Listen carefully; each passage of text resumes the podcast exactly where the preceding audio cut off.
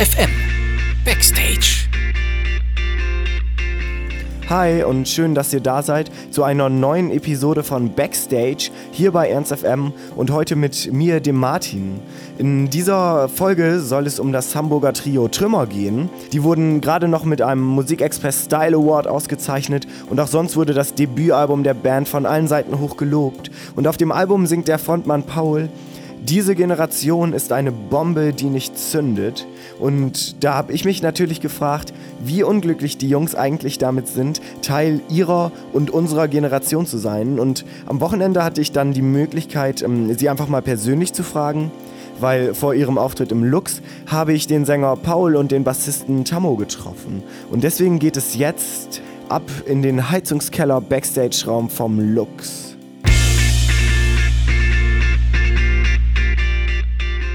In einem Text äh, über euch im Magazin Das Wetter wurde die Frage angeschnitten, ähm, was denn eure persönlichen Trümmer-Actionfiguren können müssten. Und äh, der Henning, euer Manager, hat da gesagt, dass Pauls Actionfigur auf jeden Fall rufen müsste, wir stehen kurz vor der Revolution. Und da wollte ich dich fragen, Paul, ob du das so unterschreiben könntest. Ich glaube, das hat damit zu tun, dass wenn ich mal, ich trinke mal, manchmal ein Bier und wenn ich dann manchmal ein paar mehr trinke, dass ich dann dazu neige, die Weltrevolution auszurufen. Ähm, das kommt schon öfter vor. Aber zum anderen hat das natürlich ganz viel mit der Platte zu tun. Ich meine, die Platte, die wir da aufgenommen haben, die handelt ja sehr viel davon, dass man das Gefühl hat, dass ähm, man in einer Zeit lebt, in der die, die sehr revolutionsfeindlich ist. Ja? Zumindest äh, hier in unserem Breitengraden. Und dass man aber gleichzeitig weiß, eigentlich läuft sehr vieles schief gesellschaftlich und man sich fragt, okay, wie, wie lange wird das eigentlich noch so weitergehen und, und wo ist vor allen Dingen irgendeine Art von, von Jugendbewegung, die darauf reagiert? Oder was, was will denn, was will man denn heute überhaupt, wenn man jung ist? Ne?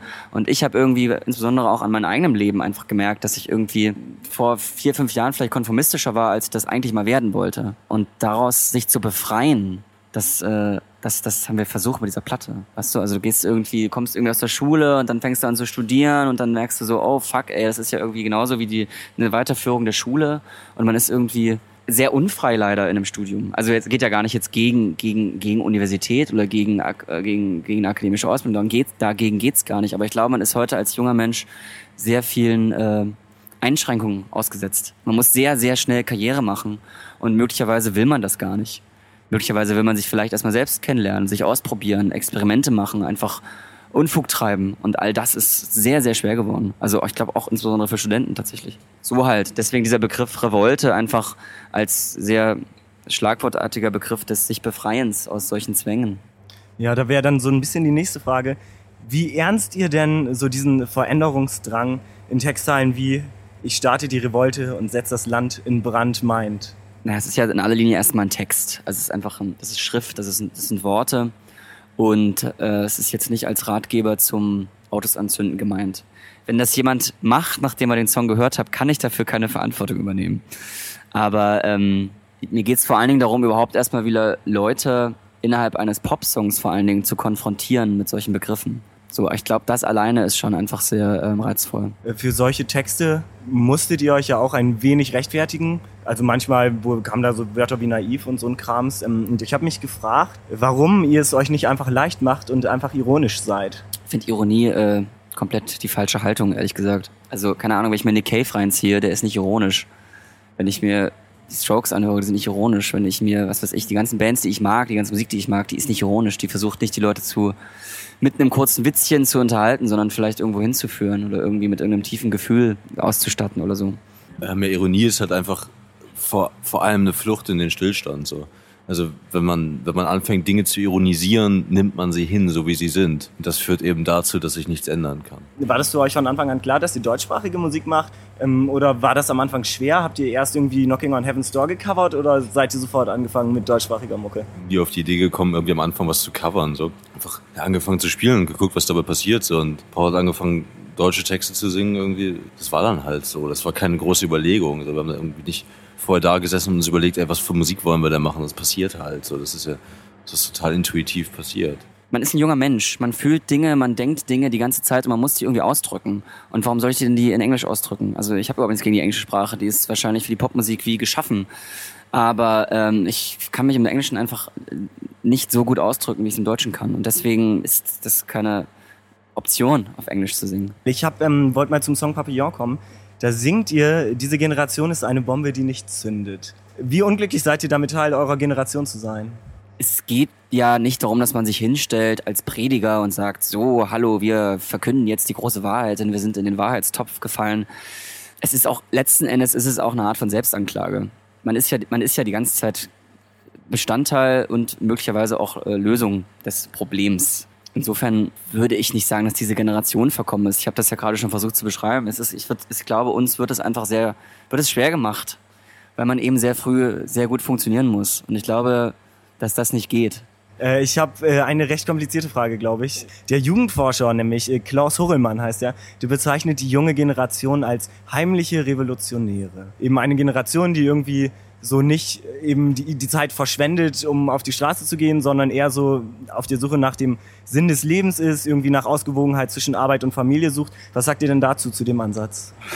Oha, ähm, ich weiß nicht, ich glaube, äh, alle Studien, die ich so kenne, die äh, die heutigen zwischen 20 und 30-Jährigen oder zwischen 18 und 30-Jährigen beschreiben, beschreiben eigentlich, dass diese Generation immer konservativer wird, immer traditionsbewusster wird, dass ihnen Geld immer wichtiger wird dass ihnen Sicherheit immer wichtiger wird.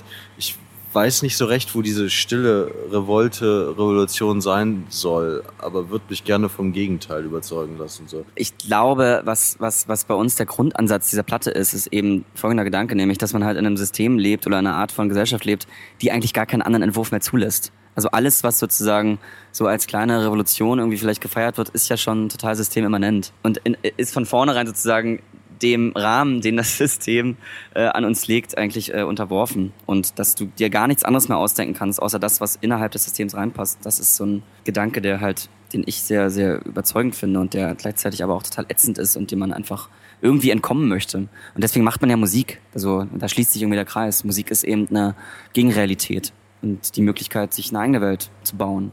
Meint ihr denn, dass man äh, vor dem Rechner eine Revolution starten kann, wie das eben andere schon wieder sagen. Und vor einem Rechner sitzt irgendwie und seine Meinung äußert, irgendwie da auf die Straße geht, ist, glaube ich, vollkommen egal. Und eine Gitarre, das ist egal. Es geht halt irgendwie darum, eine eigene, eine eigene Meinung, eine eigene Ansicht von der Welt zu entwickeln und zu versuchen, halt irgendwie damit klarzukommen und das durchzusetzen. Darum geht es so. Ich glaube, das Wichtige ist eben, dass man es macht. Die Mittel sind letzten Endes total egal. Also was, was, was wir uns ja irgendwie wünschen von uns selbst und was auch in den Texten Zeit zum Ausdruck kommt, ist eben genau diese Geste der Selbstermächtigung. So macht doch einfach das, was ihr wollt und macht nicht das, was, was, was ihr denkt, was ihr machen müsst und was euch die ganze Zeit überall suggeriert und gesagt wird. So nehmt doch eure eigenen Vorstellungen ernst von eurem Leben, weil es gehört euch und es gehört uns. Ihr habt äh, recht lange damit gewartet, bei Facebook und Co. aktiv zu werden. Irgendwie die meisten jungen Bands haben schon eine Facebook-Präsenz, wenn die noch nicht mal eine Bandprobe hatten. Äh, wieso habt ihr das anders gemacht? Ja, auch das wieder als Zeichen der Ernsthaftigkeit dieser Band irgendwie. Also, dass man halt nicht die Leute langweilen möchte mit irgendwelchen Fotos, wie man gerade den Proberaum staubsaugt, sondern dass man halt irgendwie den Fokus woanders hinlegen möchte. Also wenn du halt am Anfang bist von der Band, hast du halt einfach nicht viel. Bei uns war es eh auch nochmal besonders, weil wir auch tatsächlich uns aus reiner Lust und Laune zusammengefunden haben und anfangs nicht mal im geringsten uns vorstellen konnten, dass wir ein Konzert spielen. Das stand nicht zur Debatte. Geschweige denn aufnehmen, geschweige denn Festival spielen, geschweige denn Interviews geben. All das stand nicht zur Debatte. Deswegen war eine Form von öffentlicher Kommunikation schlicht und ergreifend nicht notwendig. Und zum anderen, als wir dann halt ein paar Songs zustande hatten, wollten wir den Fokus eben auf die Konzerte legen. So, das war der Gedanke. So, hey, kommt, wenn ihr uns sehen wollt, kommt doch auf die Konzerte. Da geben wir euch alles, was wir zu geben haben. Mehr haben wir nicht. Tamo hat äh, im August auch zu diesem Thema schon was gesagt, dass es ganz geil ist, vor Leuten zu spielen, die nicht wissen, was sie erwartet, in einem Interview. Äh, das ist jetzt, glaube ich, vorbei. Debütalbum in jedem Musikmagazin drin gewesen und jetzt seid ihr ja doch noch bei Facebook gelandet. Wie ist es denn jetzt vor Leuten zu spielen, die sehr wohl wissen, was sie erwartet? Ganz geil. nee, das ist, ist fantastisch. Also, äh, also wir haben in Berlin gespielt, irgendwie vorgestern, so das Konzert war ausverkauft und man merkte, die Leute kennen die Platte, so die haben die Platte gehört, irgendwie, du merkst es an den Reaktionen, so merkst du, die Leute wollen bestimmte Songs hören, das ist super, großartig. So. Hätten wir viel früher machen sollen. Ihr seid jetzt in ein paar Tagen wieder zurück in Hamburg. Und ich habe noch nicht so richtig mitbekommen, wie jetzt euer Wohnungskampf eigentlich ausgegangen ist. Ich meine, du hattest ja in St. Pauli deine Wohnung, die gleichzeitig Trümmer Hauptquartier ist. Und äh, du wolltest aber das Kündigungsschreiben nicht unterschreiben. Das ist mein aktueller Stand, der aber auch schon einen Monat alt ist. Und seitdem habe ich davon nichts mehr gehört. Wie ist denn so, wie ist das so weitergegangen? Ja, also wir haben ja, zum, das erste, was wir gemacht haben, war ja erstmal sozusagen als Trotzreaktion dieses Konzert zu spielen da bei mir zu Hause. Haben wir halt unsere Show da gespielt und alle möglichen Leute eingeladen, was natürlich auch ein bisschen für Rummel gesorgt hat und nebenbei auch sehr viel Spaß gemacht hat. Und dann äh, habe ich irgendwie halt Anwälte, eine Anwältin die sich da jetzt darum kümmert und ich glaube, dass das Ding durch ist. Also es war schlicht und ergreifend illegal. Aber wo, es war mir einfach sehr wichtig, irgendwie nicht nur über mich und diese Wohnung zu sprechen, sondern über Gentrifizierung allgemein zu sprechen, weil das ein Problem ist, was nicht nur Hamburg und St. Pauli, sondern alle westlichen Großstädte betrifft und unser Leben schon erheblich einschränkt. Insofern, dass man halt viel Geld verdienen muss, um überhaupt erstmal zu wohnen. Das heißt, man hat weniger Geld für die Sachen, die man vielleicht eigentlich braucht. Eine neue geile Gitarre oder Proberaum oder so, also tatsächlich hat die Vermieterin noch aufgehört, sich äh, zu melden. Ich glaube, das Ding ist durch. Die Berichterstattung war ja auch schon sehr. Du, durchaus recht präsent. Ja, ja, ja. Und ähm, seid ihr eine Frage dann noch so Stadtmenschen oder Landmenschen? Ähm, so, dieses wird jetzt ja gegen die Stadt sprechen. Ihr habt euer Album auf irgendeinem Bauernhof letzt, im letzten Herbst aufgenommen. Also da hat es euch ja öfter auch dann in ländlichere Gegenden ähm, gezogen. Also seid ihr in zehn Jahren auf dem Bauernhof äh, wie Kleist äh, draußen in der Ruhe oder seid ihr doch die Stadtmenschen eher? Also diese Landflucht sehe ich bei uns allen nicht weil wir tatsächlich ja eigentlich in unserer eigenen Biografie äh, vor fünf, sechs Jahren erst überhaupt erstmal aus der Provinz in die Stadt geflüchtet sind. Deswegen wäre das jetzt, äh, für mich wäre das eine Form von Auf, Aufgeben.